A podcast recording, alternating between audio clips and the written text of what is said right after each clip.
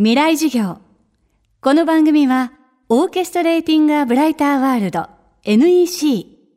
暮らしをもっと楽しく快適に、川口義賢がお送りします。未来授業水曜日チャプター3未来授業。今週の講師は、編集者でライターの小松理賢さん。小松さんは、報道記者や雑誌編集者を経てフリーに。震災後いわき市で子育てをする中で福島の海と魚への関心が高まり海ラボを立ち上げました。海ラボは市民の有志による海洋調査チーム。福島沖の魚を自分たちの手で釣り上げて専門家の手で放射性物質を測定しその数値をブログで公開しています。調査では福島沖の海底の土も採取。数値の測定と情報公開を続けています。未来授業3時間目。テーマは福島の海を調べる。あの土の方はですねあの相変わらずやっぱり出ます。ただ原発沖っていうのは砂なんですね海底が。でそうやっていろいろデータを追っていくと東京湾の方が下手したら泥がすごく泥の質が強いので泥の線量が高かったりすると。そうするとなんでこれ土を測り続けるかというと福島に近いからといって福島の魚が危険なわけではないんだなっていうことを、まあ、一つ読み解くヒントにもなりますし実際に福島の第一原発沖っていうのは僕ら調査した頃は多分、えー、3桁ベクレルは確実にいって多分一番高いのって多分400400ベクレルパーキログラムぐらいの時がありましたけれどもここ最近は100を下回ることが多いです。ただそれはゼロには多分ならないのでいまだにある程度の潜水は出ていると。一部はやっぱりどうしても地下から染み出てくるものがある。ただ水には出てるのに魚には出てないっていうことは魚から検出されるほどの量ではないっていうことは確実に言えると思います。でなおかつ魚の汚染の状況を見ていると移動しない魚の方が検出されるという傾向はもうはっきり分かっていて回遊魚というのは、まあ、福島にいたとしてもいるのはもう常に泳いでるわけですから一瞬なわけですよね、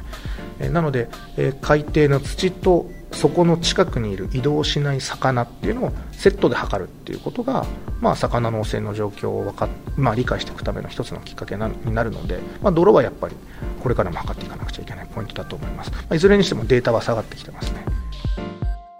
震災前は海や魚について特別な知識はなかったという小松さん。海ラボの活動を通して魚の生態や個性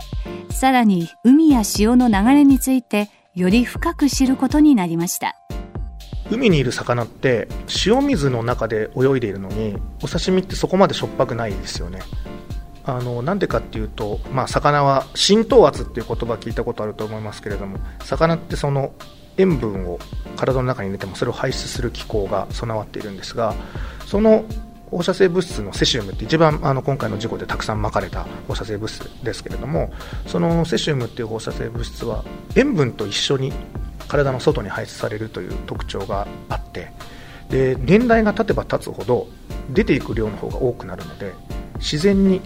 体の中からセシウムがこう排出されていくっていうことがあのこれまでの科学的な知見からも分かっていたんだけれどもウビラボのデータからも例えばヒラメという魚をずっと測り続けてますが年代が経てば経つほど体の中からセシウムが放出されてきたっていうのも調査してくると見つかってくるので、まあ、やっぱりこう測っていけばいくほどあこうやって排出されるんだなというのが分かってくる。で年齢を測ってくると、えー、確かに魚がどんどんどんどん年を取っていて年を取ると魚が大きくなってくる。実はヒラメっていう魚をあの調査し始めた2015年の頃っていうのは大体50センチとか60センチぐらいのサイズだったんですけど今年に入ってから90センチとかっていうヒラメがバンバン連れてきてるんですよ。つまりそれは震災前からそこで成長してきた魚だと。ヒラメという魚そこまであの遠くまで移動しない魚なので。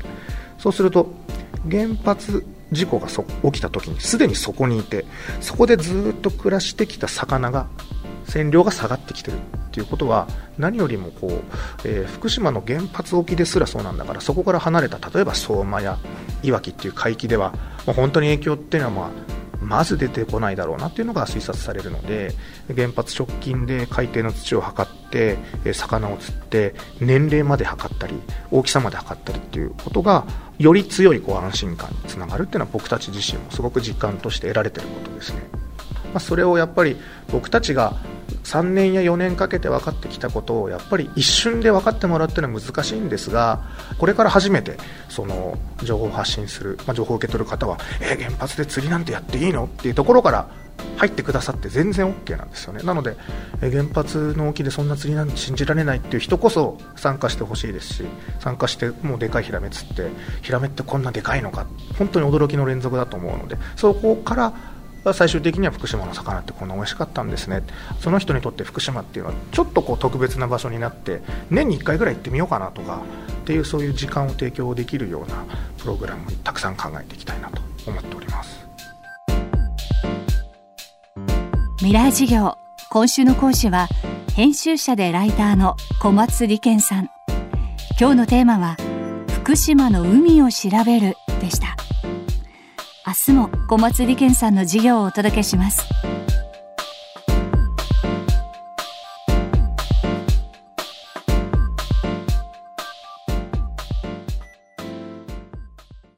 川口技研。階段での転落。大きな怪我につながるので怖いですよね。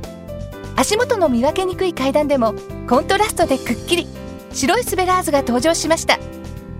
皆様の暮らしをもっと楽しく快適に。川口技研のスベラーズです。未来授業。この番組はオーケストレーティングアブライターワールド NEC 暮らしをもっと楽しく快適に川口技研がお送りしました。